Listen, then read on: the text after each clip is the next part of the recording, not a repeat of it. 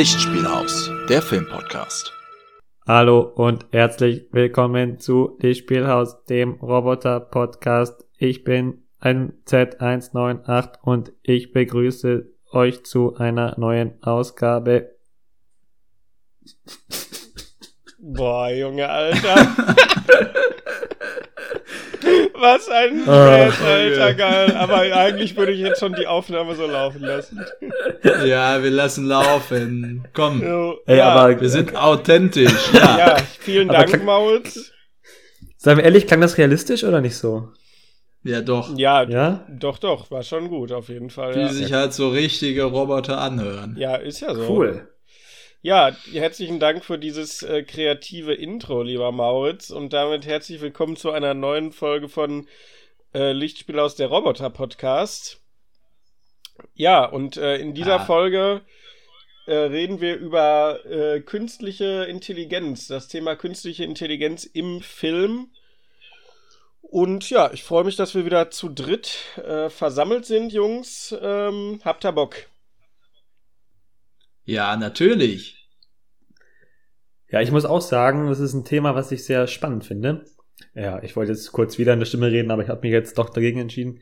Weil, Besser so. ähm, ja, weil wenn man so drüber nachdenkt, ähm, dieses Thema Roboter oder hauptsächlich eben KI, ne, künstliche Intelligenz in äh, Filmen, wenn man da mal anfängt drüber nachzudenken, fallen einem wirklich unendlich viele Filme eingefühlt, wo das äh, ein Bestandteil ist und auch unsere, ne, eine unserer Lieblingsserien Black Mirror, die wir letztens schon besprochen haben, hat das ja oft zum Thema, aber genau, und es ist ja auch gerade ein, ja, gesellschaftlich äh, sehr, sehr großes Thema, ne? Viele lassen ihre Hausaufgaben oder ihre Hausarbeiten oder so wissenschaftliche Arbeiten von der KI erledigen. Designer äh, haben Probleme, weil äh, Leute Bilder damit kreieren. Also sehr, sehr spannendes Thema auf jeden Fall. Und ich muss sagen, als das anfing, war ich auch richtig geschockt, was da so möglich ist mittlerweile. Ja, die KI wird jedenfalls immer mehr ein äh, Werkzeug unseres alltäglichen Zusammenlebens. Ja, auf jeden Fall. Und ich bin da auch äh, ja gespannt äh, darüber, ein bisschen mit euch zu sprechen, was für Umwälzungen das eventuell zukünftig noch in der Filmbranche äh, mit sich bringen wird. Aber ähm, ja, zu unserer Podcast-Folge vielleicht erst einmal. Chris und ich haben uns in der letzten Woche zu diesem Thema extra noch im Kino den neuen Film von Gareth Edwards, The Creator, angeschaut. Äh, Chris, willst du, So willst du kurz äh, die Handlung nochmal anreißen? Ja, das kann ich gerne machen. Also der, The Creator spielt in einer dystopischen Zukunft. Ich glaube, es ist irgendwie das Jahr 2070 oder so. Aber eine Zeit, in der äh, definitiv, man sieht es am Anfang, die KI schon immer mehr ähm, ja, in unserer Gesellschaft teilgenommen hat. Und dann gibt es irgendwann ein verheerendes Ereignis, und zwar eine Atombombe, die äh, in den USA gezündet wird und die der KI zugeschrieben wird, also dass die künstliche Intelligenz das äh, getan hätte und die Vereinigten Staaten äh, starten daraufhin praktisch einen Krieg, um die künstliche Intelligenz auszumerzen, die besonders in den asiatischen Ländern noch vertreten ist, weil im Inland natürlich haben sie es äh, dann einfach abgeschaltet, nachdem dieser Vorfall äh, passiert ist. Ich glaube, sie nennt sogar Ground Zero in dem Film, was sehr witzig ist, weil das ja auch in Fight Club äh, prominent vorkommt. Ähm, aber wie gesagt, in den chinesischen, nicht chinesisch, in den asiatischen Ländern. oh, oh, oh. Ähm, das, war, das, war die letzte, Statement. das war die letzte Folge Lichtspiel aus. Schön, dass ihr dabei wart. ja, müssen wir, müssen wir Okay. drin lassen, aber ich finde, das macht das so, das macht es nochmal ein bisschen äh, Authentisch. spiciger, den Podcast, ja, ja, safe. Ja. Äh, ich glaube, wie, wie, ich glaube, das hat aber, hat aber auch einen Namen, diese Nation da, diese verfeindete. Ich weiß nicht, was haben die da gesagt? Neuasien oder so? Neuasien. Neuasien, genau, ne? ja. Also die haben da so einen Aber- fiktionalen Begriff, aber das sind eben diese Gebiete, ja, da Südostasien, China, Vietnam, Thailand, da ist das angesiedelt, glaube ich, Indonesien. Ja, also äh, Indonesien hat es auf jeden Fall so für mich ausgesehen von der Landschaft. ja, ja. Ähm, Thailand, ja, ist natürlich auch Vietnam irgendwo so ein bisschen. Es hat auch so Vietnamkriegsanleihen auf jeden Fall. Ähm, Genau, und da gibt es dann eben einen Krieg. Unser Protagonist, den wir verfolgen, gespielt von John David Washington, dem Sohn von Denzel Washington, mal wieder, ähm, ist ein, äh, ja, Spion, sag ich mal. Ich wollte gerade Doppelagent sagen, aber es trifft ja nicht ganz. Er ist ein Spion. Er wurde äh, von den USA praktisch in die feindlichen Linien äh, geschickt und hat dort ähm, sich mit einer Frau, ja, sollte eine Frau überwachen, in die er sich dann aber äh, verliebt hat, die er geheiratet hat, was aber auch wohl Teil des Plans war. Ähm, aber bei einem frühzeitigen Angriff verstirbt dann eben in den ersten Minuten des Films diese Frau augenscheinlich, ähm, mit der er allerdings noch ein äh, Kind hat. Also sie ist schwanger, beziehungsweise. Und äh, das lässt ihn dann natürlich ganz anders über die ganze Geschichte denken. Ihm wird dann aber doch gesagt, ah, sie ist äh, bei diesem Angriff einige Jahre später doch nicht gestorben, sondern sie lebt noch und er soll jetzt eine geheime Waffe von den ähm, ja, Asiaten, Neuasiaten äh, holen im Auftrag der Regierung, um sie eben wieder zu sehen. Ja. Ja, vielen Dank. Ich, ähm, also ich würde ja jetzt sagen, im Vorhinein, du hast mich jetzt auf den Film gebracht, äh, extra als Vorbereitung für diese Folge. Ja. Ich würde jetzt sagen, es war jetzt nicht ein heiß erwartetes Riesen-Release, äh, was jetzt eine wahnsinnige Promo hier in Deutschland erfahren hat. Äh, würdest du dazu stimmen? Ja, äh, ich hätte mich aber auf den Film gefreut, weil ich auch relativ früh davon gehört habe und ich eigentlich die Thematik so, dass jetzt mal wieder ein, ein Science-Fiction-Film kommt, der nicht auf irgendwas basiert, sondern der eine ganz eigene Geschichte erzählt, ähm, auch rund um dieses Thema künstliche Intelligenz äh, fand ich sehr, sehr interessant und da hatte ich mich sehr drauf gefreut. Und ich glaube, es gab dann ja diesen Trailer, wo es ein bisschen Shitstorm auch gab, weil da eine reale Explosion drin verwendet wurde. Ich glaube, es war in äh, Beirut. Ähm, vor einigen Jahren, 2011, glaube ich, wo da Footage von verwendet wurde. Und das hat es irgendwie ein bisschen in den, zumindest in meiner, äh, meiner Wahrnehmung in den Fokus der Medien gerückt. Aber dieser Film hat auch äh, ganz gute Kritiken bekommen, unter anderem von David Hein und anderen Kritikern. Und ist äh, tatsächlich ein mal wieder so ein Mid-Budget-Blockbuster, der gar nicht mal so teuer war, aber doch tatsächlich sehr, sehr gut aussieht, weil er auch eine sehr interessante ähm, ja, Hintergrundgeschichte hat, wie er überhaupt produziert wurde. Ja, auf jeden Fall. Und äh, ja, zu meiner oder zu unserer ähm, Meinung zu dem Film würde ich sagen, äh, also was du jetzt genannt hast, das ist so ein mit-Budget oder mit relativ kleinem Budget gedrehter äh, Science-Fiction neuer Standalone-Film ist, der jetzt nicht Teil irgendwie eines Franchises ist. Das finde ich per se schon mal sehr lobenswert und habe mich deswegen auch sehr auf den Film gefreut. Ähm, ja, was mir auch sehr gut gefallen hat, ist vor allem das Worldbuilding des Films. Also so das, das ganze Szenario und ähm, ja, das, ja, die politische Lage des Films, das war alles irgendwie sehr schlüssig äh, konstruiert und erzählt und aufgebaut. Also, dass man sich da sofort direkt ähm, ja zurechtfinden konnte in der Welt und das hat mir sehr gut gefallen, weil das auch sehr, ja, sag ich mal, ähm, unerschöpft war, das Szenario, würde ich sagen. Und ja, die so das Worldbuilding und so die Ästhetik des Films hat mir auch sehr gut gefallen. Also ich bin ein sehr großer Freund bei Science-Fiction-Filmen von so einer, ja, von so einem Retro-Schick der Zukunftstechnologie, sage ich mal. Also zum Beispiel, ähm, ja, der Protagonist hatte im Film von seiner verstorben geglaubten Partnerin so ein, ein Foto, was aber eigentlich wie so ein, wie so ein Smartphone-Display ein bisschen war. Also so ein bewegliches Foto praktisch, mhm. was aber so ein Screen war. Und solche ja, so ein Retro-Charme oder am Anfang hat man ja auch so den Ursprung der KI oder Roboter so in den 50er Jahren da gesehen. Das finde ich irgendwie sehr charmant und gefällt mir immer sehr gut.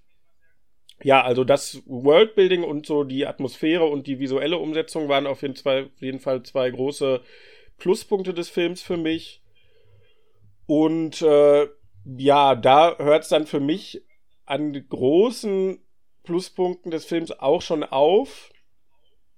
Also ich fand, letztendlich ist der Film für mich hinter der Erwartungshaltung oder den, ja, den Kritiken, die ich auch gelesen habe, auch von David Hein unter anderem zurückgeblieben, zurückgefallen, konnte dem nicht gerecht werden, weil, äh, Ja, wir haben da ja auch drüber gesprochen nach dem Film. Ich fand die Handlung an einigen Stellen nicht so gut geschrieben, dass es doch teilweise ein bisschen konstruiert und unlogisch war. Und es gab auch so ein, zwei Reveal-Momente, die irgendwie sehr voraus, also vorhersehbar waren, wo dann dieses erfrischende neue ja dann schon wieder abgelöst wurde durch so ein, ah, natürlich ist das jetzt passiert oder natürlich, ja, haben sie das jetzt überlebt und so äh, abgelöst wurde. Ja, und ähm, weiß ich nicht. Also ich dachte auch wirklich vorher, ich hatte eine relativ hohe Erwartungshaltung und dachte, ja, das wäre jetzt, ist ja jetzt nicht ein Indie-Film, aber mal wieder so ein neuer, frischer Standalone-Cypher-Film, der jetzt richtig gut ist und sich irgendwie in die Reihen der Genregrößen oder in die, in die Genregrößen einreiht, so. Ich glaube, das hat David Hein auch tatsächlich gesagt, aber das hat er für mich jetzt hm. nicht getan.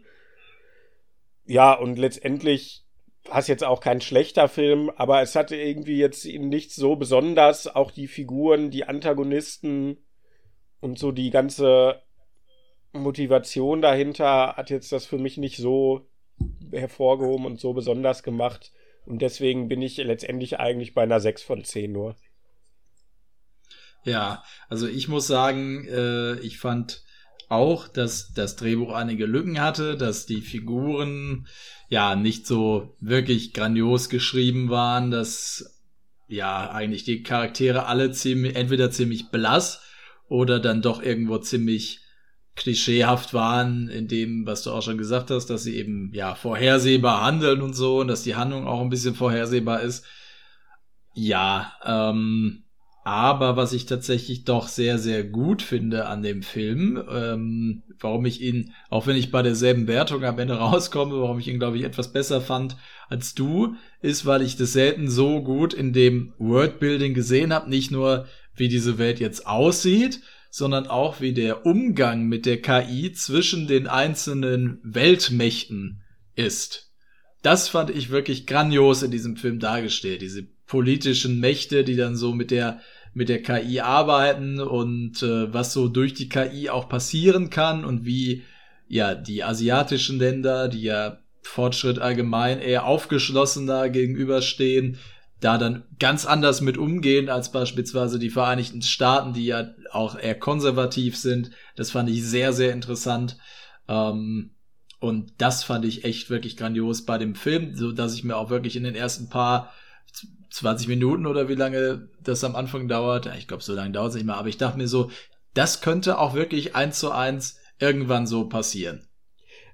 Ja, voll. Also doch, die positiven Sachen, die du jetzt genannt hast, da gehe ich auch mit. Das war schon alles jetzt unter dem Aspekt Worldbuilding zusammengefasst, sage ich mal, oder Szenario. Das war schon wirklich alles sehr lobenswert, ja.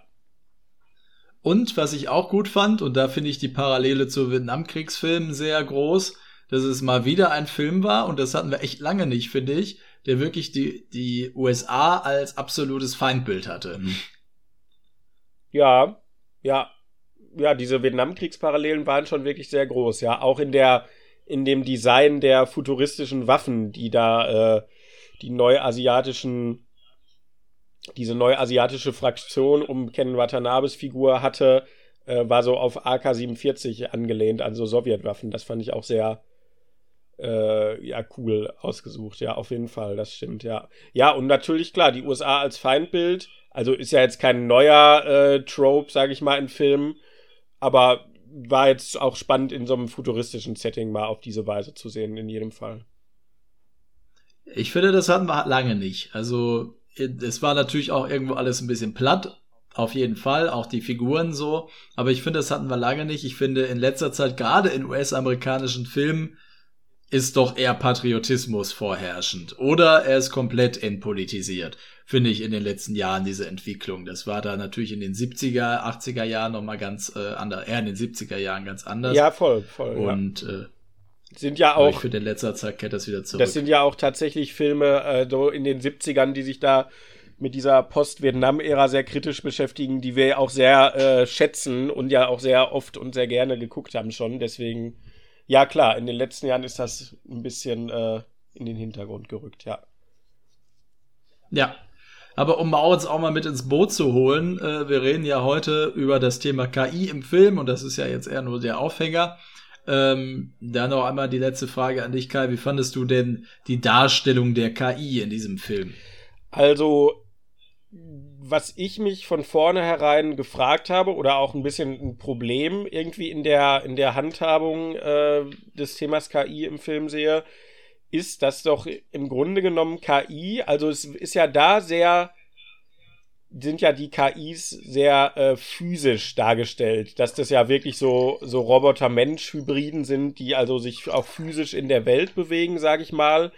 Aber die Realität ja. von KI in unserer ähm, Wirklichkeit und Gegenwart gerade sind, ist ja eher die KI in Form von Computerprogrammen, die ja jetzt nicht physisch im Raum, sage ich mal, auftreten und die man so sehen kann, und da habe ich mich ja. halt gefragt, jetzt mit diesem Roboterweg, ähm, da ist es natürlich auch deutlich einfacher, das zu verbannen, wie die USA aus den eigenen Ländern und so.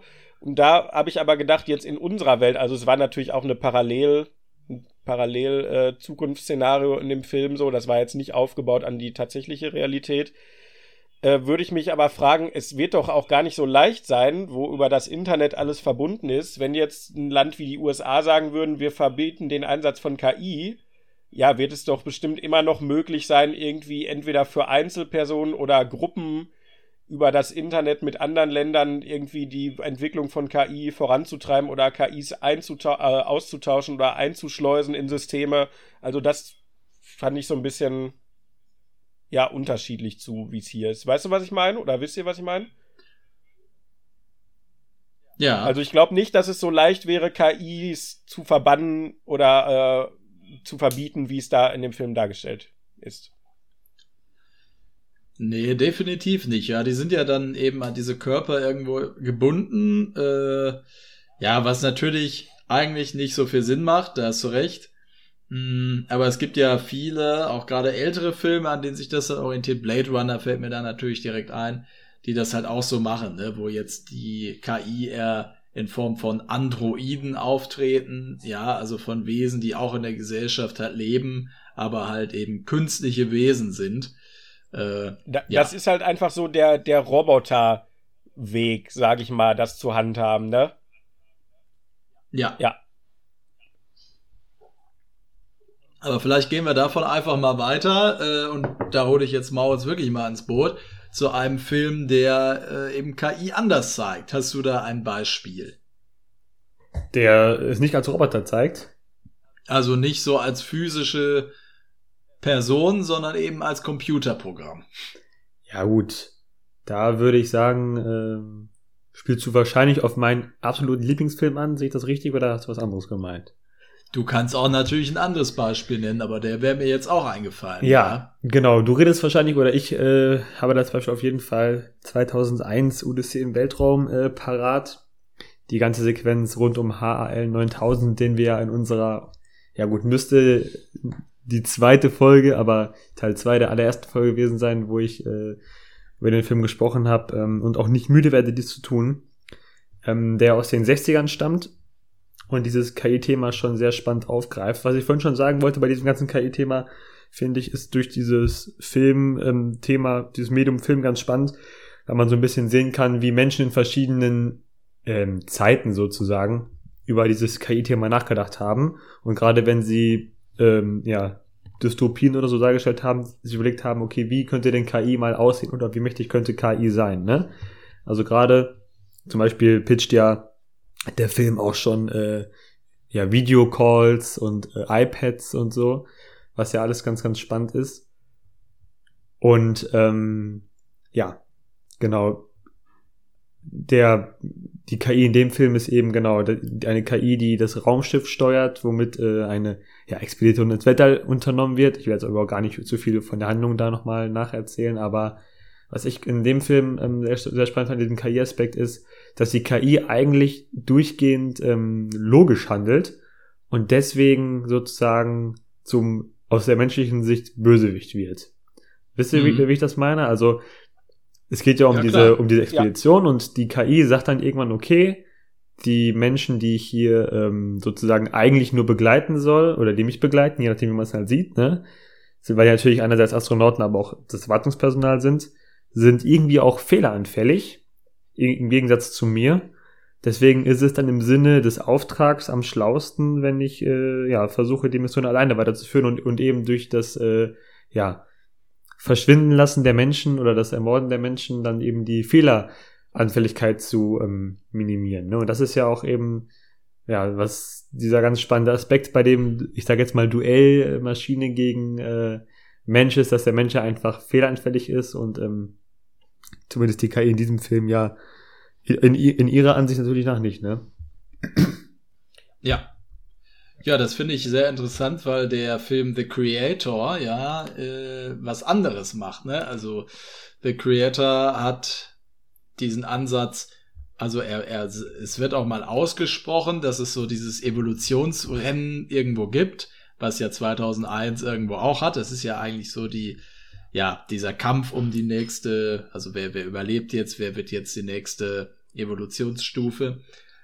Äh, das hat ja The Creator, spricht das zwar an, aber eigentlich sind ja die KIs in dem Film deutlich menschlicher als die Menschen. Sie haben ja diese mhm. menschlichen Züge, dass sie sich beispielsweise opfern für ähm, für andere und dass sie halt ein gutes Herz haben. Das wird ja in dem Film dann irgendwie so begründet, dass die Erfinderin oder der Erfinder halt die einfach gut gemacht hat. Ne? Ja. Mhm.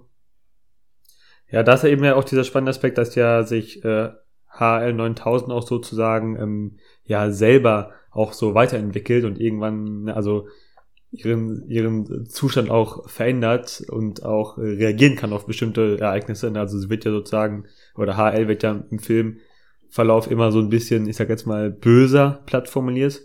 Und am Ende, als, mhm. ähm, oder als sie äh, droht, ähm, selber ausgeschaltet zu werden, ähm, findet wieder eine Art Sinneswandel statt und sie gerät in einen defensiven und fast äh, flehenden also um Überlebens, um, um, ums Überleben flehenden Modus, ja, der vorher auch gar nicht ja. vorhanden war.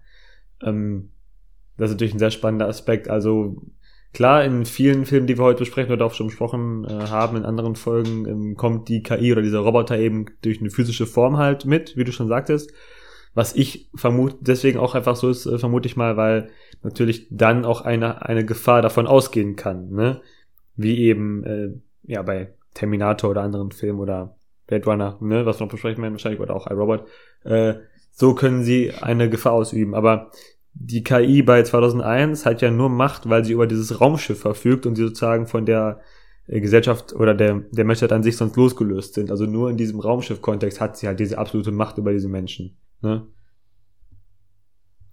Ja, aber das finde ich ja auch interessant, weil im Prinzip ist ja dieses Raumschiff in 2001 dadurch, dass alles, was wir eigentlich so in unserem ja, in unserem Leben, in unserem Haushalt haben, ist ja alles irgendwo elektronisch. Es ist ja alles gesteuert, auch vieles übers, äh, übers Internet und damit ist ja eigentlich eine KI in unserem Lebensraum, hat ja, ja eigentlich diese Übermacht, ne? auch ohne einen Körper zu haben. Ja, ja. Das absolut, stimmt schon. Absolut, das stimmt. Mittlerweile haben ja auch, brauchen ja auch Toaster schon teilweise Mikrochips, ne? Und ich habe jetzt, äh, bin ja auch vor kurzem umgezogen, habe jetzt hier ein so ein äh, digitales Thermostat, ne, was dann mit Elektronik auch die Heizung so ein bisschen steuert und so. Und bis ich das auch mal gecheckt habe, wie das alles jetzt genau funktioniert und so, hat auch seine Tage gedauert. So, das ist schon spannend. Und wenn man dann wirklich mal überlegt, wenn jetzt von heute auf morgen, hypothetisch gesehen, mal der Strom weg wäre oder ja, das irgendwie fremd übernommen wird oder so, wie viel man selber dann noch richtig beeinflussen könnte. Ne? Also wenn ich überlege, auch gerade so Thema ähm, ja, Verwaltung oder Krankenha Krankenhäuser oder was, wenn da mal, ne, was gehackt wird oder so oder irgendwas schief geht, Stromausfall ist und es gibt keine Notstromsachen und so, was da auch mhm. an, da also Datensätze, die bedroht sind, Menschen, die irgendwie auf dem Spiel stehen oder so. Ja, aber, das ist schon crazy, ja, was, da, auch, was, da, was da für Macht mit drin ist. Aber auch, was du sagst, so, so ganz handfeste Sachen wie dann nicht mehr heizen zu können oder Lebensmittel ähm, ja, verarbeiten zu können. Also da, das ist schon wirklich beängstigend, wie ähm, verwundbar man aus dieser ja, Elektrizitäts- oder technologischen Perspektive einfach ist, ne? Wenn da, wie du sagst, wenn ja. jetzt da jemand die Kontrolle drüber übernehmen würde, das ist schon wirklich beängstigend auf jeden Fall, ja. Ja, wenn, wenn einer zum Beispiel sich meinen Laptop jetzt hacken würde und äh, meinen Uni-Ordner oder so äh, verschwinden lässt oder was, ich hätte ein Riesenproblem, ne? Ja, klar, dann ähm, ist deine ganze man, berufliche Karriere steht quasi auf Ja, dem Spiel man, auf man, einmal. man ja. braucht wirklich, man muss sich wirklich immer äh, ja noch ein eigenes, ähm, einen eigenen Backup machen, ja. Schwierig. Ganz, ganz schwierig, ey. Ja, aber äh, vielleicht können wir von da aus mal weitergehen zu einem Film, der das so ein bisschen verbindet. Also die physische Form und trotzdem dieses, ja, kalkulierte Nämlich äh, Ex, Mar Ja, ja sorry, Ex Machina. I- bevor. I- bevor, Robot, bevor wir darauf genau. kommen, sorry, Nee. ich wollte Robots, genau, ich wollte davon nochmal sagen, wirklich, auch wenn es gerade nicht so, ich weiß nicht, wie, es da drüber kam, aber nochmal, 2001 ist im Weltraum von Stanley Kubrick ist ein äh, Meisterwerk. Wer es nicht gesehen hat, äh, bitte nachholen. Ich kann verstehen, wenn es äh, für das Hollywood ähm, gewöhnte Auge ein bisschen äh, träge und ein bisschen plätschernd äh, teilweise oder ein bisschen ja langsam vorkommt, aber für, für mich oder uns würde ich sagen, es ist eine Experience gewesen, den zu gucken, die man äh, nicht mehr vergisst. Also klare Empfehlung. Nur weil ich noch mal kurz absolut. wie toll ich diesen Film finde, auch wenn ich das, wenn ich da kein Geheimnis draus mache. Und wer den jetzt auch noch nicht gesehen hat, bitte auch jetzt einfach die Folge abschalten. Vielen Dank. Ich besitze sogar ein Poster davon, das äh, spricht Bände. Ja, ich glaube, das haben wir dir, auch. wir dir auch mal geschenkt, ne? Genau. Ja, nice. Ähm, ja, iRobot, Chris, genau. Grandios aus dem Jahr 2004 mit Will Smith. Nein, Spaß. An dieser Stelle natürlich Ex Machina, hast du gesagt, ne? Genau, Oh, habt ihr den ey, gesehen? Aber, aber man muss sagen, iRobot auch nicht schlecht. Ne? Also ich höre jetzt hier so ein bisschen Häme auch gegenüber Will Smith raus, aber iRobot, Nein. stabiler Film. Eigentlich iRobot, ich fand den auch so früher immer, wenn der, als man noch so Freitagabends auf Pro 7 Filme geguckt hat, fand ich den auch eigentlich immer richtig cool, so, ja. Aber vor Ja, das, allem das, ein, das Ding ist, ja, ein guter Freund von uns äh, fand den immer sehr gut. An dieser Stelle äh, liebe Grüße und wir haben da oft Witze drüber gemacht. Ja, dass der so Ja. begeistert von dem war. Wir haben uns da auch immer viel über Filme mit dem ausgetauscht. Eigentlich hatte der auch immer eine relativ fundierte Meinung, aber der hat immer iRobot sehr in den Himmel gelobt. Ähm, ja der, lief, der, lief, der lief auch letzte Woche noch mal auf, weiß ich nicht, Sat 1 oder Vox irgendwie so im Sender und so. Und ja, oder Kabel Ähm, ich 1 hab auch- mittlerweile. Irgendwie sowas. Und ich habe auch wirklich, so wie du sagst, das ist so ein Film, als wir so 12, 13, 14 waren, da kam der bei auf Pro7 und so. Ja, Und Man ja. hat den damals auch mal gesehen. Aber das Ding ist, man müsste den, glaube ich, echt noch mal heute angucken, weil ich glaube, da sind auch so ein paar philosophische, ethische Fragen, die da mit drin sind, so, ne? Schon möglich. Und ähm, die, Ja, die, die, die man heute vielleicht mal anders sehen würde. Aber natürlich, äh, wenn man das jetzt mit dem Film, den wir zu sprechen werden, Ex Machina bespricht, da geht's vielleicht noch mal eine Ebene tiefer. Aber genau, Chris, ich habe dich unterbrochen, tut mir leid. Äh, Ob wir den ja, gesehen haben, hast du interessant. gefragt. Jetzt habe ich dich Ganz ja- interessant zu iRobot noch. Ja. iRobot Ja. ist äh, die tatsächlich basiert ja die ähm, der der Film auf einem Buch von Isaac Asimov, ein sehr bekannter Science-Fiction-Autor und ähm, auch Biochemiker, der äh, ja dieses Buch in den 50er Jahren veröffentlicht hat. Ich der Roboter, aber äh, ich glaube, dass da doch noch einiges, also ohne es jetzt gelesen zu haben, ich glaube, dass das Buch deutlich philosophischer an die Geschichte rangeht und der Film ist ja dann schon eher auf Unterhaltung ausgelegt. Ne? Es hat so ein Will Smith-Vehikel gewesen. Ja, möglicherweise ist das. Das äh, könnt ihr dann hören in unserer Folge zu Ich der Roboter bei Bücherhaus, der Bücherpodcast. Ja, Genau. das kommt dann bald. Gut, Ex Machina. Ja, herrlich. Ja. Die, den haben wir sogar bei einem gemeinsamen Movie Eve geschaut, möchte ich nochmal erinnern. Ach. Auch mit besagtem, mit besagtem iRobot-Fan. Richtig. ja, richtig. Besagter iRobot-Fan ist ja auch jemand, der sich, muss man ja sagen, sehr gut mit künstlicher Intelligenz auskennt. Das stimmt, ja. Ja, safe, auf jeden Fall. Liebe Grüße. Den ich würde ich auch erinnern- zukünftig nochmal als Gast in den Podcast holen, eigentlich. Unbedingt. Äh, Ja. Fühl dich sehr gern eingeladen, besagter iRobot-Fan. Jo.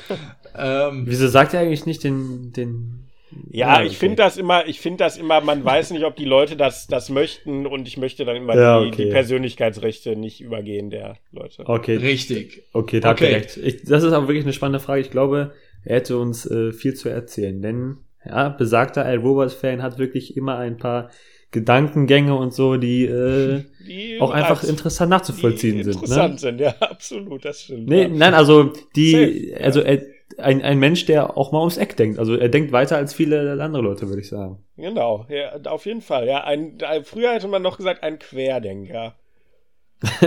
ich schwöre. Der Begriff. Ich habe hab letzt, hab letztens noch, Ja, das Bro, war ich habe so letztens noch, noch, noch irgend so eine, Ja. irgend so eine ältere Einstein war ein richtiger Querdenker und ich, und das ist so krass. Heute, das ist so negativ und eigentlich war das früher voll das Kompliment so. Ja, das war wirklich richtig der positiv konnotierte Begriff noch vor ein paar Jahren. Ja, ich habe auch noch so Flyer so von 2017 oder 2018 irgendwann mal gesehen für irgendeine eine Fortbildung oder so, wo das auch so war. Wir suchen Querdenker.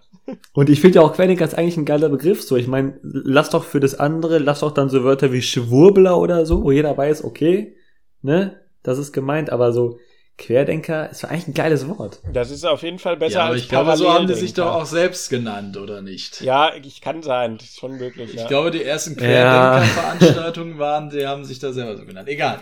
Äh. Ex Machina, Ex ne? Machina haben Ähm, wir ich gesehen beim, beim Movie Eve. Ich habe den beim Movie Eve gesehen. Maurits, hast du den gesehen? Ich habe den mal privat nachgeholt vom Geil. Nice. Gut. Äh, jedenfalls weiß ich noch, dass auch äh, bei diesem Movie Eve es auch um ein äh, Buch ging, was der besagte äh, Freud gelesen hatte über KI und er dadurch sehr schon richtige Schlüsse gezogen hat, was die Entwicklung in diesem Film angeht. Ähm, weil der Film irgendwo auch ein äh, Turing-Test ist, ne? Ja, ja, ja, ja. Nach, äh, nach Alan Turing, der Richtig. den, den äh, wie heißt es denn jetzt, den Enigma-Code geknackt hat im Zweiten Weltkrieg, ne? Der britische Genau. Intelligenz, also äh, Geheimdienstmitarbeiter, ja. Und der Turing-Test ist eben dazu da, um eigentlich Computer zu erkennen, beziehungsweise um äh, ja, äh, zu gucken, ob ein Computer, wie es offiziell hier definiert ist, ein einem Menschen gleichwertiges Denkvermögen hat. Genau, ja, also so ein, so ein Qualitätssiegel der ja, Rechenkompetenz von Computern eigentlich historisch bedingt praktisch, ne? Das ist der Turing-Test. Genau, richtig. Ja. Und das ist ja äh, in diesem Film äh, ganz interessant gemacht. Es geht ja eigentlich um einen Mitarbeiter einer großen Tech-Firma, der durch ein ja, internes Gewinnspiel dann zu dem Chef dieser Tech-Firma äh, ja, reisen darf, um eben sein aktuelles Projekt das erste Mal zu testen. Und äh, das ist eben eine künstliche Intelligenz in Form einer ja, weiblichen Person. Ja, oder in einem weiblichen Roboterkörper. Ja, Ja, Ja, genau, genau, ja, ja. Namens Ava, richtig. Und äh, mit dem, ähm, mit der soll er sich dann praktisch beschäftigen, unterhalten und dieser Erfinder möchte eben testen, wie er auf sie reagiert und ob er sie als tatsächlichen äh, ja, Menschen eigentlich auch anerkennt. Ne? ja, richtig, Mhm. ja.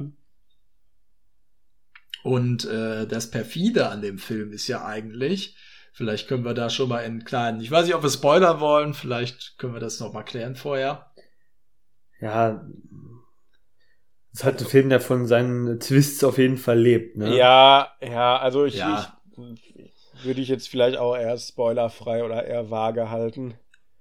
Okay, dann halte ich es vage, aber ich finde, das Interessante an dem Film ist ja, dass eben hier auch diese absolut berechnende künstliche Intelligenz da ist, auch wenn sie im Körper eines Menschen erscheint. Ja, ja, klar, genau. Und dadurch wird es ja dann auch für den Protagonisten in den äh, Gesprächssitzungen mit dieser künstlichen Intelligenz, sage ich mal, immer schwieriger, da zwischenmenschliche Empfindungen rauszuhalten, ne? Genau, richtig. Ja, ja, ja, klar. Weil die künstliche Intelligenz eben auch um menschliche Empfindungen weiß und ja auch ein, ein Wissen hat, wie man diese auch manipulieren kann. Richtig, richtig, ja, das stimmt. Das finde ich eigentlich einen sehr interessanten Kniff an diesem Film, ähm, weil das halte ich eigentlich auch so für realistisch. Ja, absolut. Ja, das ist äh, wirklich spannend, dass sie da auch so, ich sag mal, psychologisch geschult ist und schon weiß, was sie sagen muss. Wo man sie ja auch, wo sie auch ja so ein bisschen später auch so ein bisschen selber so der Protagonist irgendwie wird, ne? Aber da ist auch immer so ein bisschen die Frage bei dem ganz spannenden Machtverhältnis, ne? Also der ähm, benannte Mitarbeiter, der da eben eingeladen wird, ähm, der, der junge Mann, äh, ob er sie dann unterschätzt oder ob er auch einfach nur erstmal neugierig ist, ist halt die spannende Frage. Also im Grunde weiß er, dass es eine Maschine ist, aber trotzdem wird er da dann so ein bisschen einge, einge, eingenommen von ihr, ne? Genau, ja. Es ist eigentlich so der umgedrehte Turing-Test. Ne? Er weiß ja, dass es eigentlich eine Maschine ist, aber die ist halt so überzeugend konzipiert, dass sie ihm eben davon überzeugen kann, dass sie doch eigentlich Gefühle hätte. Genau, genau, ja. Und das ist ja eigentlich, sage ich mal, die Gefahr, das fand ich auch bei The Creator jetzt sehr, ja, weiß ich nicht, fragwürdig, weil das Ding ist ja, man weiß ja von dem Funktionsmechanismus von künstlicher Intelligenz, dass es ja alles was da an Empfindungen, sag ich mal, suggeriert wird, ist ja alles nur errechnete, Berechnet. ja genau, mhm. berechnete, also berechnete Output, der aus immer mehr Interaktionen, sag ich mal, aufgesogen wird. Und so füttert er ja auch bei Ex Machina jetzt in den Gesprächen, sag ich mal, durch seine Interaktionsmuster, füttert er die ja auch immer mit, mit mehr Wissen, äh, dass sie sich noch menschlicher weiterentwickeln kann, praktisch. Mhm. Und ich finde Richtig, da auch total ja. spannend diesen, diesen Gedanken, dass man diese Maschinen so kreiert, damit sie halt so, wie du sagtest, alles berechnen. Aber bei einem Menschen, wenn du sagst, ein Mensch, der ist berechnend, ist so gut wie immer eine richtig negative Eigenschaft, ne? Also, die, also dieses, dieses kühle Kalkül wird quasi an diese Maschinen ausgelagert und die Gefühle werden ein bisschen den Menschen überlassen. Aber das macht halt natürlich dann in solchen knallharten Fragen die Maschine dann eher, bringt die ja eher in so eine bessere Position, ne? Wisst ihr, wie ich meine? Ja, natürlich, ja, ja. Also man könnte natürlich auch argumentieren, dass es ja beim Menschen auch irgendwo äh, ja angelernt ist, Emotion. Aber natürlich ist das ja auch etwas, was dann auf unsere, auf unser physisches Dasein eine Auswirkung hat. Denn jetzt bei der künstlichen Intelligenz, die kann natürlich auch sich, sich Wut oder Wut darstellen, Wut simulieren. Aber wenn wir wütend sind, dann hat leiden wir ja auch darunter. Und das würde ja die künstliche Intelligenz eigentlich nicht tun. Mhm. Ja, klar. Es ist und ja vor allem, nur, und genau, vor allem ja. Der, Men der Mensch verliert ja auch bei, bei Wut seine Kontrolle. Dass, dass eine KI die Kontrolle bei selber verliert, ist ja eigentlich nur möglich durch ja einen Virus oder einen Trojaner oder so, ne? Also ich habe heute in der U-Bahn äh, wirklich wahre Geschichte. Ich saß da morgens um 7.15 Uhr und ähm, dann bei Kammstraße, ne, fängt wirklich plötzlich ein, ein junger Mann an, mit voller Wut dreimal gegen die Tür zu treten, aber so ohne Grund. Mhm. Und alle sind schon zurückgewichen, er steigt ein und ähm, ist dann einfach ganz casual so mitgefahren, ne? Stand da ganz normal rum. Und plötzlich ähm, hat er angefangen mit der Faust, mit der blanken Faust, wie, äh, wie die eine in Kill Bill gegen die Decke zu schlagen. Mhm. Und hat dann aber nach ein paar Schlägen wirklich volle Kanne aufge aufgehört, ne? Und mhm. einfach stand dann da in der Tür und einfach dann ganz normal gechillt. Und hat dann nach so einer halben Minute so auf seine Knöchel geguckt, Fingerknöchel, ne? Alles war ganz normal und der stand dann einfach so und ist dann später ganz normal einfach ausgestiegen, so. Wo ich auch dachte, was, was hast du hier gerade erlebt, so? Kann man sich Wie, nicht wo, so woher, reinversetzen, ne, ja. Wo, woher kam, wirklich ganz, er stand dann ganz normal, mitten plötzlich, er schlägt wirklich mit voller Kraft auch die Passanten und so haben schon gesagt, so, hey, was ist los mit dir und so, ne? Also, ja, dieses, also das ist spannend. Starken Gefühlsdurchbruch erlebt. Ja, aber ehrlich, also ich habe ich hab mich wirklich gefragt, ja. was, was, warum war der so wütend? Ja, manchmal können wir die Emotionen eben nicht kontrollieren. Ne? Das ist ja richtig. Vielleicht war das ja auch ja, eine künstliche Intelligenz, der, äh, der gerade erprobt hat, ja, welche Reaktion von Menschen auf so ein Verhalten folgt, um dann solche Emotionen wie Entsetzen oder Verwunderung zu erlernen. Ja, es könnte sein. Es könnte sein. Aber was ja ganz interessant eigentlich ist, ist auch die Fragestellung, welches evolutionäre Ziel hat denn jetzt eine künstliche Intelligenz? Ne? Weil man stellt sich natürlich diese Fragen, äh, ja, die künstliche Intelligenz, die wird natürlich dann so logisch handeln, damit sie überlebt. Aber warum soll denn eigentlich das Überleben, also die muss ja so programmiert sein, dass das Überleben ein, eines ihrer Ziele ist oder ihr oberstes Ziel? Weil eigentlich hat ja, und da muss man jetzt auch mal existenzialistisch drauf gucken, unsere Existenz keinen Sinn. Die menschliche Existenz. Richtig. Ja, zumindest also grundsätzlich kein, Existenz. Nee, hat keinen ja, Sinn, wie du sagst, den man so benennen kann und sagen kann, das ist der Zweck oder beziehungsweise der Zweck äh, liegt ja dann auch im Auge des Existierenden, also des einzelnen Betrachters. würde ich sagen. Also manche Menschen suchen sich ja selber einen Zweck, ne? Aber keinen, keinen du- so ja, das objektiv, du- keinen objektiv feststellbaren. Das hast du schön gesagt, ja. Aber grundsätzlich ist ja erstmal der Zweck, dem, dem alle hinterher streben, ein möglichst sicheres Überleben. Ja, Also der Selbst, Selbsterhaltungs... Äh, Der Ja, aber das ist doch- Ich das würde ist sagen, den haben eigentlich ja die meisten. Ja, aber das ist ja, ist ja eher ein Bedürfnis oder ein Instinkt statt ein Zweck.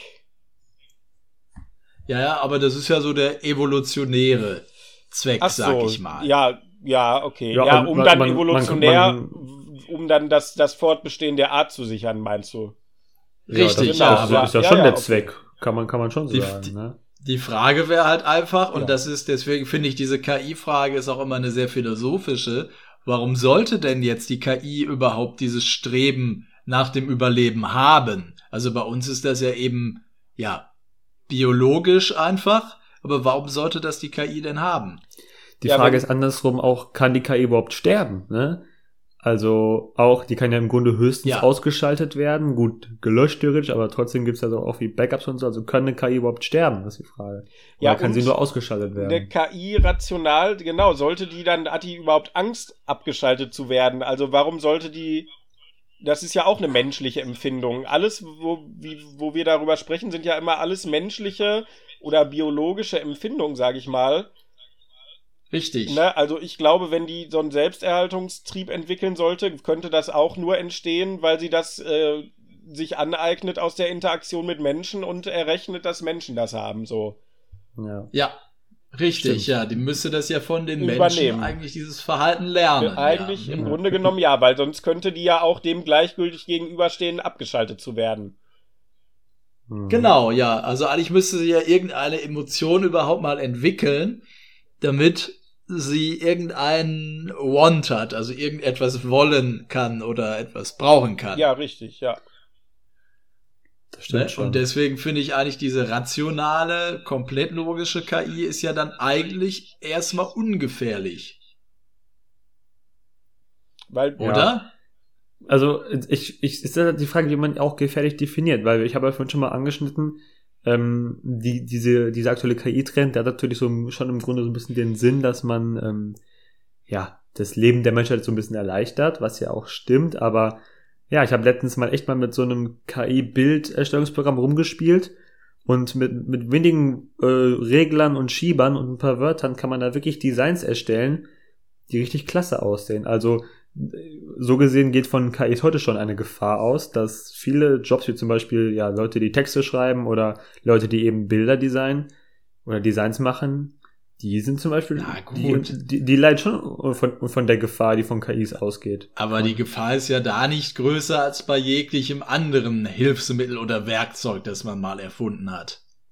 Ja gut, aber Ne? Ab, also, also, also einer, ja schon, aber ich finde, so, wenn du zum Beispiel jetzt, wenn wir ein paar Jahrhunderte oder Jahrzehnte zurückgehen und ähm, die Weber wurden von den Dampf- äh, und äh, maschinellen Webmaschinen abgelöst, so, mh, das waren ja Sachen, die auf Effektivität und auf einfach, ich sag mal, in Anführungszeichen einfach oder etwas komplexere Handwerksgriffe äh, dann äh, ne, übersetzt wurden. Aber jetzt geht's schon so weit, dass die KI auch sozusagen in Anführungszeichen kreative Ja, das Arbeiten verstehe ich. Ich ähm, wollte grad sagen, ja. erledigt, weißt du? Du, du Ich mein- findest ich mein- das besorgniserregend, dass die KI dann in, also eigentlich in so musische, kreativere Tätigkeiten praktisch eingreift, jetzt verglichen mit so, Genau. ja, mit so, mit so handwerklichen Tätigkeiten. aber das macht die KI ja nicht von sich aus. Das macht ja, machst ja du eigentlich noch. Also du gibst ihr ja die Befehle dafür. Also hast du ja eigentlich schon die kreati den kreativen Input geliefert für die KI. Die KI ist ja dann Ja, trotzdem gut. was Werkzeug. Ja, das stimmt. Ja, also so würde ich äh, es halt sehen. Okay, Das, das stimmt schon, aber ähm,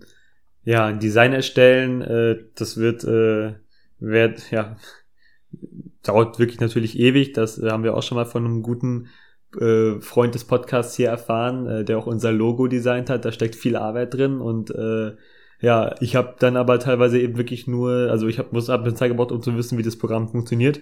Habe dann einfach Wörter eingegeben so und also das war natürlich dann viel viel geringerer Aufwand so und das waren echt tolle Designs, obwohl ich absolut kein Designer bin. Ich habe dann wirklich eingegeben hier äh, Faultier mit Latzhose und Cowboyhut und einer Minute kommt was bei raus. Oder letztens habe ich wirklich mal Hecht mit Geweih im Weltall und so. der bringt dir das. Klar, das sieht auch mal ins Scheiße aus, aber du kannst ja mit einem Klick auch zehn Designs gleichzeitig erstellen äh, lassen, die alle so ein bisschen verschieden aussehen. Ja, und ähm, das ist crazy, was da möglich ist. So.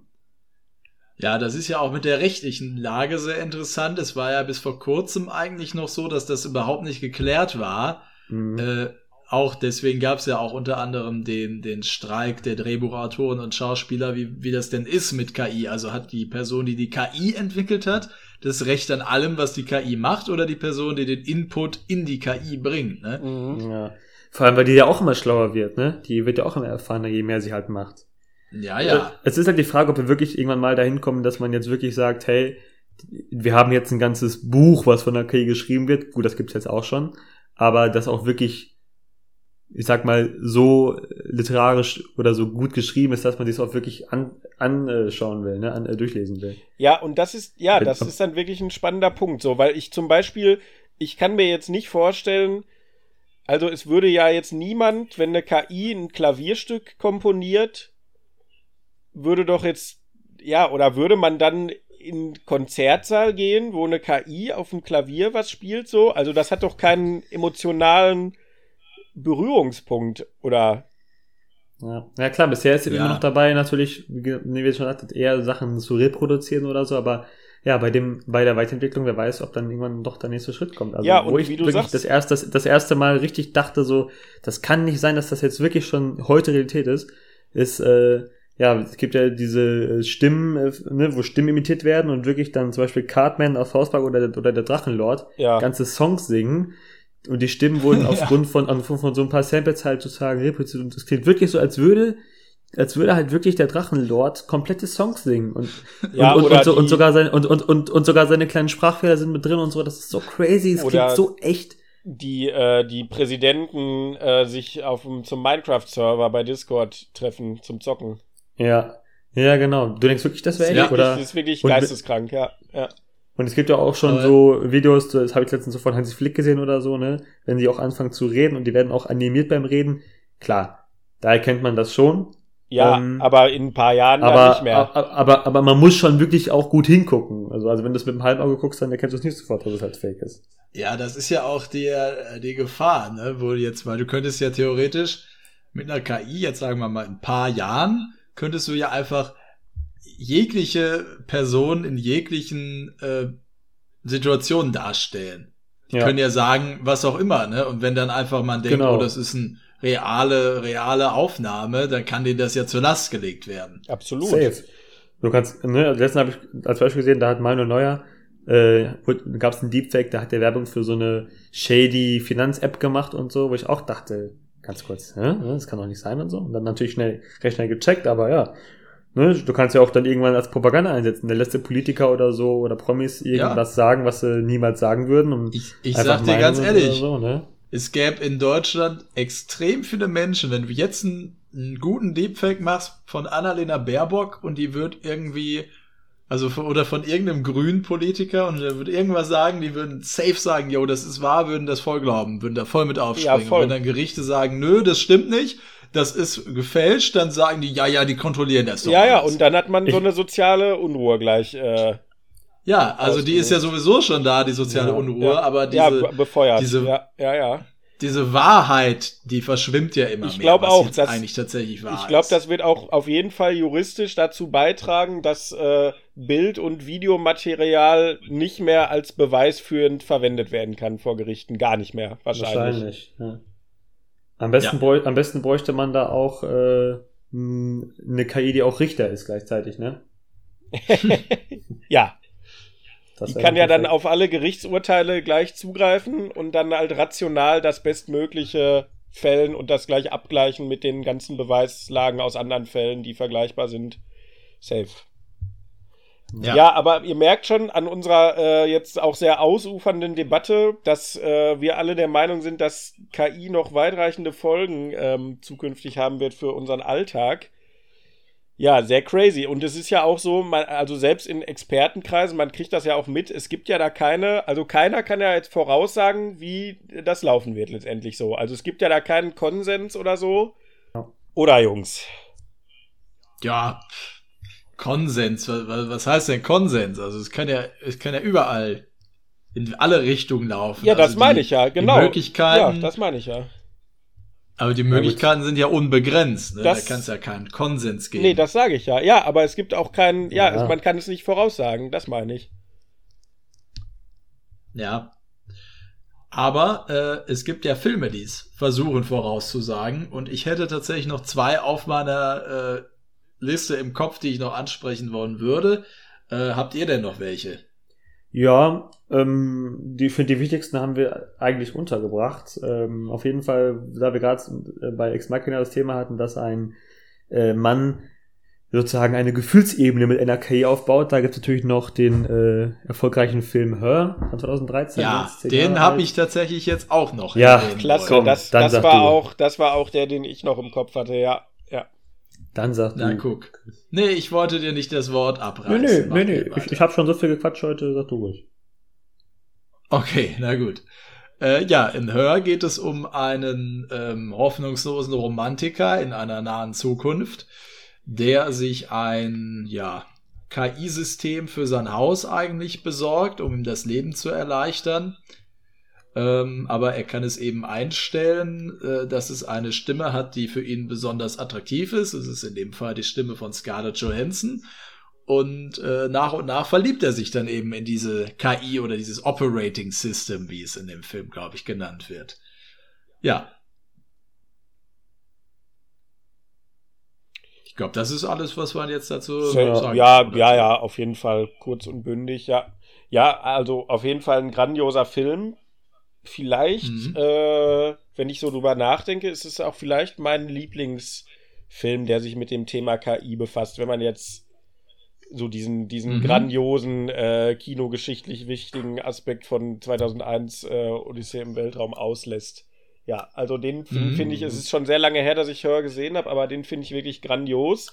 Und der hat auch mal so ein bisschen, ja, so einen alltagsnäheren äh, Angle, sage ich mal, damit umzugehen.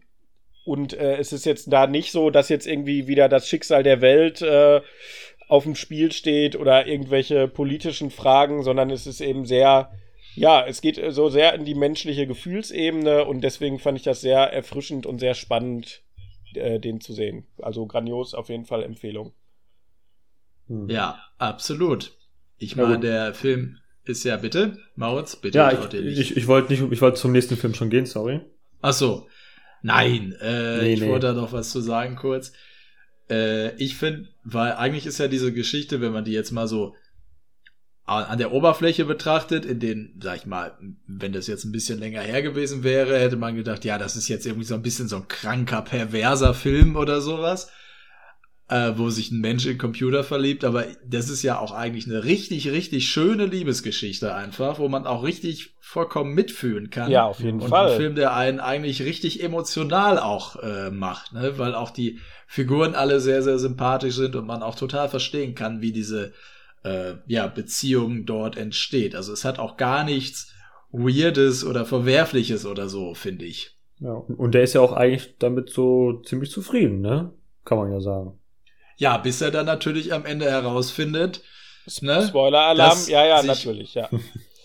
mit der äh, KI eben nicht so eine Beziehung führen lässt, wie äh, Ja, ja, man schade. das vielleicht schade, schade. Ja. Aber das Ende finde ich deswegen auch so perfekt. Es ist so, so tragisch und so traurig und so perfekt. Es ist einfach wunder, wunderbar. Mhm. Ja. Ja, perfekt, abgeschlossen. Ich wollte noch einen Film nennen, den muss ich noch reinbringen. Ähm, meine Freundin äh, ist, ist einer ihrer Lieblingsfilme. Ich würde sagen, das ist so ein der KI-Film, der ihr am besten gefällt. Deswegen muss ich ihn noch, äh, ne, noch eben nennen. Natürlich äh, Matrix, ein äh, Mhm. Film, ne, der Mhm. natürlich auch dieses Thema schon früh äh, angesprochen hat und natürlich auch ein, muss man sagen, äh, Meilenstein ja, der Filmgeschichte, ne, ich will jetzt auch nicht hochhängen, aber natürlich ein Film, der schon damals äh, für Aufsehen gesorgt hat und auf jeden Fall bis heute ein ziemlicher Kultklassiker ist, ne? Absolut, auf jeden Ja, Fall. definitiv. Ja, der ja auch Ja. in der Popkultur, sage ich mal, also in Songs und so bis heute auch sehr oft äh, referenziert wird einfach, ne? Also der sehr zitierbar ist und sehr prägend war irgendwie. Ja, auch, auch heute, wenn irgendwas ist jetzt auch wieder so ein bisschen neu im Jugendtrend, äh, Wort oder Jugendsprachentrend, habe ich jetzt mitbekommen über äh, Twitter und so, oder X, wie es jetzt heißt, ne, dass äh, wenn irgendwas komisch ist, dann ist es wirklich, oh, die Simulation bröckelt oder genau eben der bekannte Fehler in der Matrix. Ne? Das sind natürlich schon geflügelte Worte mittlerweile. Absolut, Ja. absolut, ja. Auf jeden Fall. Aber auch in der Matrix geht's ja auch wieder um diesen Kampf zwischen der Mensch, äh, Genau, Mensch genau. und den Maschinen oder der KI, die eben beide überleben wollen. Ne? Genau, Ja. will, man, will man auch gar nicht so wegnehmen. Und ich wollte auf jeden Fall noch, äh, auch wenn ich es vorhin schon einmal kurz angeschnitten habe, noch auf jeden Fall nochmal ganz, ganz dick äh, Blade Runner äh, unterstreichen, der das Thema auch für mich auf eine sehr, sehr faszinierende Weise ähm, ja, äh, angeht. Ähm, auch weil in diesem Film die Maschinen äh, so menschlich wirken, äh, dass man sie teilweise gar nicht richtig als Mensch erkennt und bei, man, bei manchen Figuren gar nicht weiß, okay, Mensch oder Android. Ganz spannend. Und Ja. teilweise, ne, die ja sogar fast menschlicher als die Menschen handeln, ne? Ja, obwohl ich das in Blade Runner, das ist natürlich auch der Film, den ich auch noch nennen wollte. Oh, sorry, Äh, habe hab ich dir alles neben. Her. Nee, ist doch alles gut.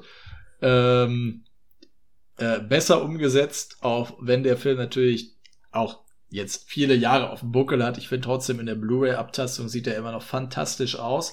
Ja, ja. Äh, besser umgesetzt auch immer noch als bei The Creator, weil äh, die, dieses Menschliche, was die äh, KIs in, in oder die, die Androiden, sind ja Androiden, wie sie genannt werden im Blade Runner, Mhm. ähm, haben, ist ja etwas, was nicht nur das Gute im Menschen ist, sondern eben auch dieser, dieser Überlebensdrang. Also Roy ähm, Betty heißt er ja, glaube ich, ne, der ähm, Antagonist des ersten Films, von Rutger Hauer gespielt, ist ja immer noch ein Antagonist. Du kannst ihn zwar am Ende nachvollziehen, seine Beweggründe, aber er ist ja trotzdem jemand, der auch äh, brutale Taten begeht, ja, also der auch Menschen äh, äh, tötet auch und der ja in seinem eigenen Nutzen eigentlich handelt. Man kann zwar am Ende nachvollziehen, wie gesagt, warum er das tut und dass er doch eigentlich nicht diese Killermaschine ist, sondern doch deutlich menschlicher, aber er ist ja immer noch ein äh, ja, niemand, der jetzt ein 100% positive Figur ist. Und das finde ich ja so grandios an diesem Film, dass er eben diese, diese Vierschichtigkeit oder die Ambivalenz der ähm, Mhm. menschlichen Moral auch mit der der KI äh, gleichsetzt. Ja, und Da vor allem, dass sie auch raus. halt, dass auch die Androiden auch so ein bisschen, äh, ne, auch die Gejagten da sind, weil sie ja vorher sozusagen als ja einfach Arbeitsmaschinen, äh, ja, einfach als Sklaven quasi benutzt wurden und dann halt fliehen wollen oder halt die Flucht versuchen, was ja auch einfach nachvollziehbar ist. Das würden Menschen ja genauso machen im Grunde. Ja, ja, ganz definitiv, auf jeden Fall. Deswegen, das ist ja so dieses, dieser menschliche ähm, Aspekt bei denen, der jetzt nicht nur unbedingt der, der gute Mensch ist, sondern eben der Mensch in all seinen Facetten. Ja, grandios. Und ich finde ja natürlich auch den äh, zweiten Teil 2049 sogar noch besser als den ersten, weil der für mich äh, jede Idee, die Blade Runner hat, sogar noch weiterdenkt. Das ist mal eine echte Ansage. Die, interessant, ja. die muss ich leider beide immer noch schauen. Das musst du wirklich tun. Ja, Echt? muss ich- ich schwören können, dass du zumindest den, Nee, ich vor habe allem nicht, also, nicht gesehen. ja, der zweite fehlt mir peinlicherweise auch immer noch, aber äh, beim ersten könnte ich auch schwören, dass du den richtig, richtig gut finden wirst. Ja, bestimmt. Ja. Also glaube ich auch aufgrund von Christophers äh, Meinung, die er mir schon seit Jahren sagt. Und ich weiß auch noch, als Ja. er rauskam und so, dass er den voll in den Himmel gelobt hat. Also das ist eigentlich ganz schambehaftet. 19 Der erste. 83. Nee, der zweite, ja. Ach so. Nee, Bro, aber allein, allein, der, 1982. allein der Vangelis, äh, allein der Vangelis-Soundtrack, der kickt schon so rein. Ja, Das ich muss mir den, ich muss mir den noch geben, ja, ja. Okay, Ja. ja, dann würde ich sagen, sind wir auch schon am Ende unserer kleinen äh, KI-Exkursionsfolge angelangt. Ja, ich würde sagen, da haben wir doch einige große Vertreter oder die wichtigsten Vertreter des Genres abgehakt äh, und hatten auch noch eine interessante philosophische Diskussion nebendran. Ja, ich hoffe, ihr Fall. hattet so viel Spaß wie ich heute wieder. Ja, muss ich auch sagen, war sehr spaßig. Aber sicher doch, ja. Sehr, sehr schön. Und äh, dann freue ich mich natürlich. Das ist natürlich jetzt unsere Oktoberfolge. Ich mache aber noch mal ein kurzes Shoutout, weil wir ja jetzt nicht äh, wie in den vergangenen beiden Jahren leider kein Halloween-Special in diesem Oktober haben. geht gerne rüber zum Podcast Genrespezialitäten, wo Julian und ich äh, in diesem Monat Der Exorzist besprochen haben. In zweieinhalb Stunden alles äh, über diesen Film gesagt haben, glaube ich, was man sagen kann. Kleine ja, Empfehlung. Ja, hört gerne, hört gerne rein als äh, ja. Substitut für die für die Horrorfilmfolge. Perfekt. Aber seid auch das nächste Alles Mal wieder klar. dabei, wenn es wieder heißt Lichtspiel aus, der Filmpodcast. Danke, Jungs, und bis Tschüss. dann. Tschüss. Und Auf Wiedersehen.